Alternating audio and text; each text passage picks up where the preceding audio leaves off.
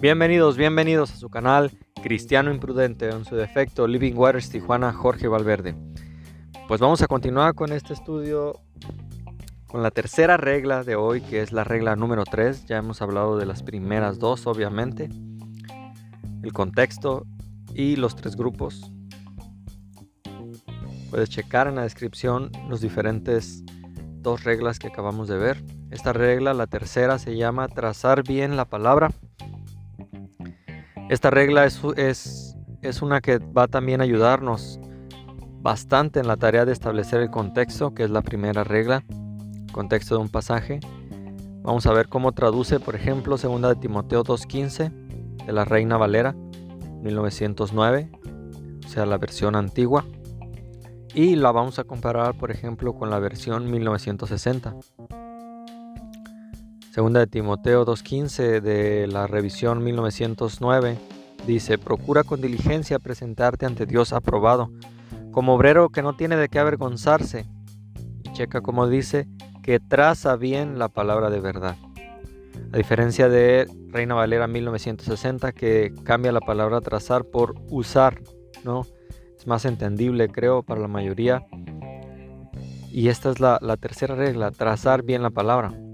Aunque Reina Valera 1960 dice usar bien la palabra que usa, como obrero que no tiene de qué avergonzarse, que usa bien la palabra de verdad, el original de 1909, por ejemplo, dice trazar bien la palabra. Pero, ¿qué significa trazar? ¿Qué es trazar? ¿Por qué no seguir diciendo usar? las dos son correctas, ¿no? No, no tiene nada de malo, pero precisamente por eso me gusta Reina Valera, porque no es una interpretación, sino una traducción, lo que debería ser cualquier traducción, ¿no? Por ejemplo, el caso de los testigos de Jehová.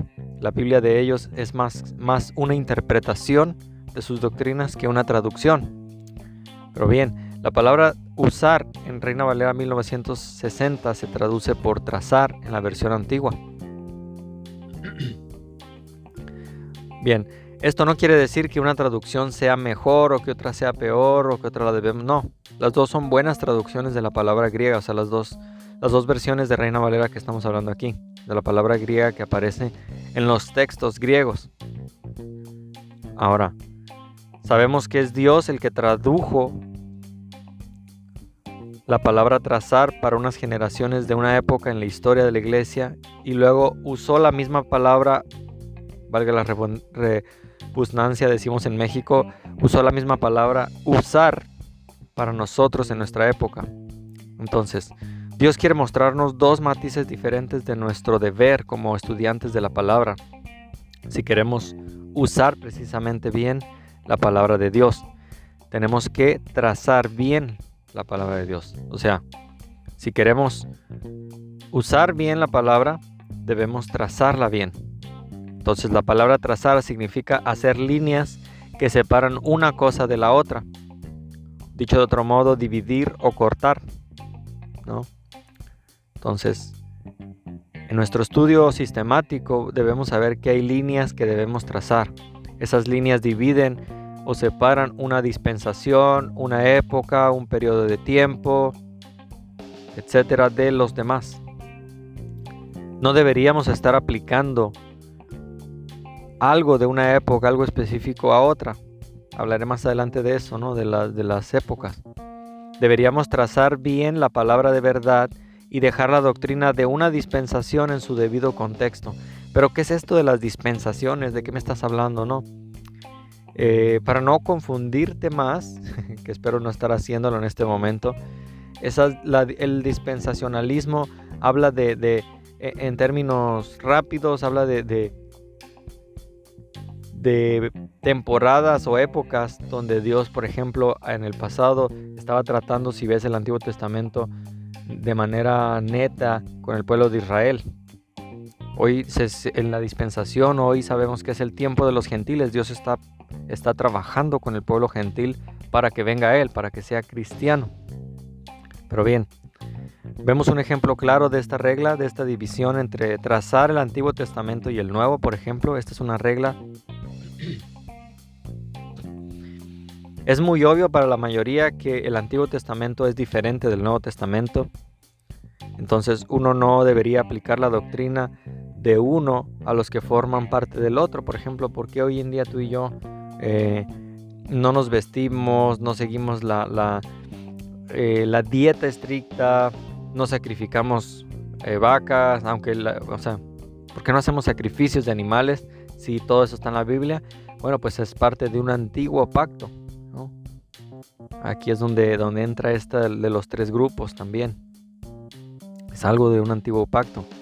Sin embargo, a pesar de que muchos saben que hay una diferencia en el antiguo y el nuevo, algunos no saben dónde trazar esta línea.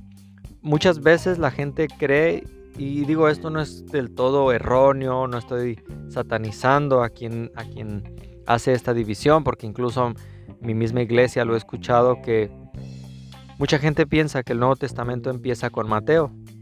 ¿Por qué? Pues porque en nuestras divisiones algunas Biblias dicen Nuevo Testamento. Algunos dicen, bueno, aquí inicia Mateo, en el capítulo 1, porque precisamente hay algunas Biblias que en la página dice eh, entre el último capítulo de Malaquías y el primero de Mateo dice Nuevo Testamento. Pero esto no, estrictamente hablando, no es así. La Biblia dice que el Nuevo Testamento empezó con la muerte del testador. Un testamento se hace válido cuando el testador muere. O sea, el testador es el que estableció el testamento. En este caso Jesús. Hebreos 9:15 al 17 dice, el eh, me estoy adelantando al pasaje, ¿no? Del, pero tú puedes leer en casa del 15 al 17. Donde hay testamento es necesario que intervenga la muerte del testador, porque el testamento con la muerte se confirma pero no es válido en tanto que el testador vive. Entonces, mientras Jesús estaba vivo eh, físicamente hablando, su cuerpo, el Antiguo Testamento todavía era, era válido. El verdadero Nuevo Testamento inicia con la muerte del testador. El Nuevo Testamento, o sea, el nuevo pacto, se establece cuando Cristo derrama su sangre en la cruz. Mateo 26 al 27. Mateo capítulo 26, del 27 al 28, dice, porque esto es mi sangre del nuevo pacto. Entonces digo, no es, no es de manera condenatoria escuchar a algún hermano diciendo, bueno, voy a sacar mi Nuevo Testamento, o vamos al Nuevo Testamento y, vaya Mateo. No, no es estrictamente decir, hey, estás súper mal, pero hay que entender que el Nuevo Testamento en realidad inicia más estrictamente hablando cuando Jesús muere. Entonces la Biblia dice, por ejemplo, que Cristo nació bajo la ley. ¿Cuál ley? Cristo era un judío que nació bajo el Antiguo Testamento, durante la dispensación o época de la ley de Moisés. Aquí es esta dispensación, durante la época de la ley de Moisés. Por eso es que la Biblia dice también que Cristo guardó dicha ley al pie de la letra. Gálatas 4:4. Dios envió a su Hijo nacido de mujer y nacido bajo la ley. Entonces, la mayoría de lo que usted y yo leemos en los cuatro evangelios se trata todavía de historia, doctrina del Antiguo Testamento.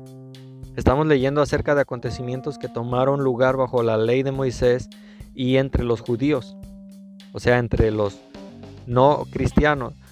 No es una historia ¿no? que sucedió, no, no sucede entre los cristianos de la iglesia, que de hecho ni siquiera existían en aquel entonces. En estos evangelios no existía todavía la iglesia. Entonces, queremos trazar bien la Biblia, especialmente la diferencia entre el Antiguo y Nuevo Testamento. Esta es la primera eh, característica, observación que queremos hacer. Antiguo y Nuevo Testamento.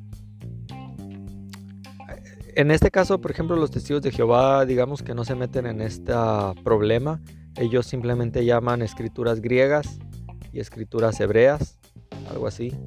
Algo así lo llaman. Entonces, eh, por otros motivos, ¿no? Pero bueno, la mayoría de lo que usted lee en los cuatro evangelios, por ejemplo, lo que decía se trata de entonces esa doctrina del Antiguo Testamento. No estoy diciendo que no hay ninguna doctrina para la iglesia, que no faltará quien diga, ¿no? Que hay otra contradicción, no. Pero en términos generales, en los evangelios vas a encontrar, eh, por ejemplo, Mateo, que es netamente judío, o sea, para su lenguaje es hacia los judíos. Queremos trazar bien entonces la palabra. Esta regla es importante para el estudio de la Biblia y la queremos desarrollar en un capítulo completamente dedicado, al tema que será el capítulo 5. Pero por ahora queremos entender que hay divisiones en la escritura y no debemos aplicar algo de una época a, a otra época. Queremos trazar bien la palabra de Dios, la palabra de verdad y no queremos aplicar algo que pertenece a una división o un lado de la línea trazada a la gente que vive dentro de otra división, o sea, del otro lado de la línea trazada. Eso fue la tercera regla. La tercera regla importante. Acompáñame en este estudio, continuaremos con la regla número 4, las tres aplicaciones, tres aplicaciones que vamos a encontrar en la escritura, aplicación histórica, aplicación doctrinal, aplicación personal. Acompáñame en ese estudio y donde vamos a desarrollar esas aplicaciones que a veces queremos ir directamente a la aplicación personal, ignorando la aplicación doctrinal, ignorando la aplicación histórica. Queremos ser buenos estudiantes y queremos trazar bien la palabra de Dios. Dios te bendiga, cristiano imprudente, y gracias por escuchar y compartir este podcast.